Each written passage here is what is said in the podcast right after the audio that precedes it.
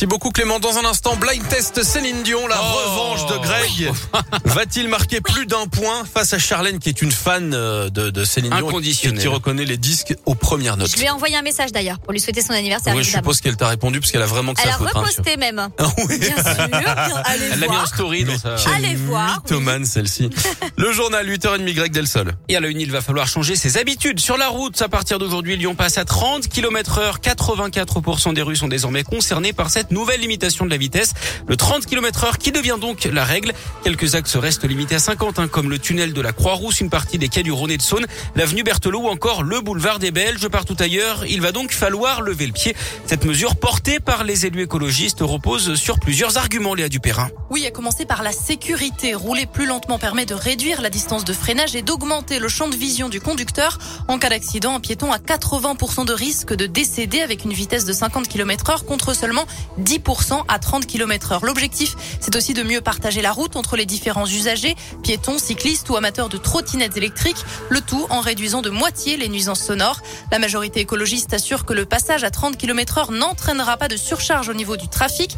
Déjà parce qu'en ville, on roule bien souvent à des vitesses assez faibles. Au final, cela ne fera perdre que deux minutes pour un trajet d'une demi-heure, trois minutes pour un trajet d'une heure, indiquent les élus. Quant aux effets positifs espérés sur la pollution de l'air, il faudra probablement attendre les premières évaluations qui seront réalisées dans le cadre d'un suivi régulier. Merci Léa. Et pour ce qui est du contrôle hein, de cette mesure, ce sera d'abord de la pédagogie et de l'information auprès des conducteurs. Une série de radars pédagogiques seront d'ailleurs progressivement mis en place. À Lyon, 13% des axes restent limités à 50 km heure, 3% à 70 km heure. Ces tronçons sont indiqués par des panneaux de signalisation. Dans l'actu local également, des perquisitions à la mairie de Glazé, près de Villefranche-sur-Saône. D'après le progrès, le domicile du frère du maire a été perquisitionné.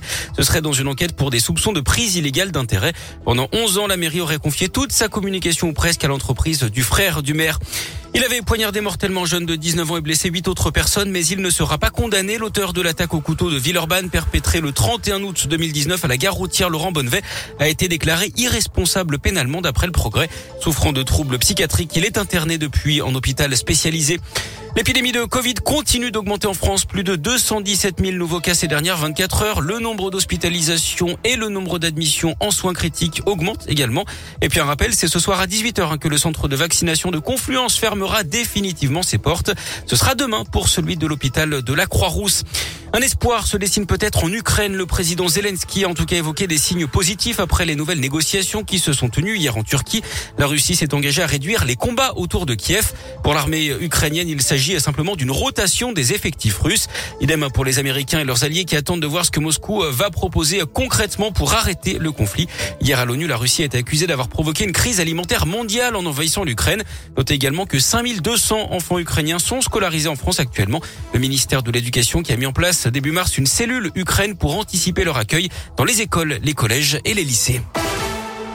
Allez, le sport, le foot et cette très belle soirée pour l'équipe de France à Lille en amical. Victoire écrasante des Bleus 5-0 face à l'Afrique du Sud. Kylian Mbappé inscrit un doublé. Giroud, Ben Yedder et Gendouzi ont également marqué.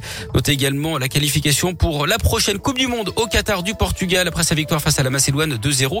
Qualification également de la Pologne qui a battu la Suède sur le même score. En Afrique, l'Algérie a été éliminée par le Cameroun après prolongation. C'est le Lyonnais Karl Toko Ekambi qui a marqué le but décisif pour les Camerounais. Qualification également du Maroc, de la Tunisie, du Sénégal et du Ghana.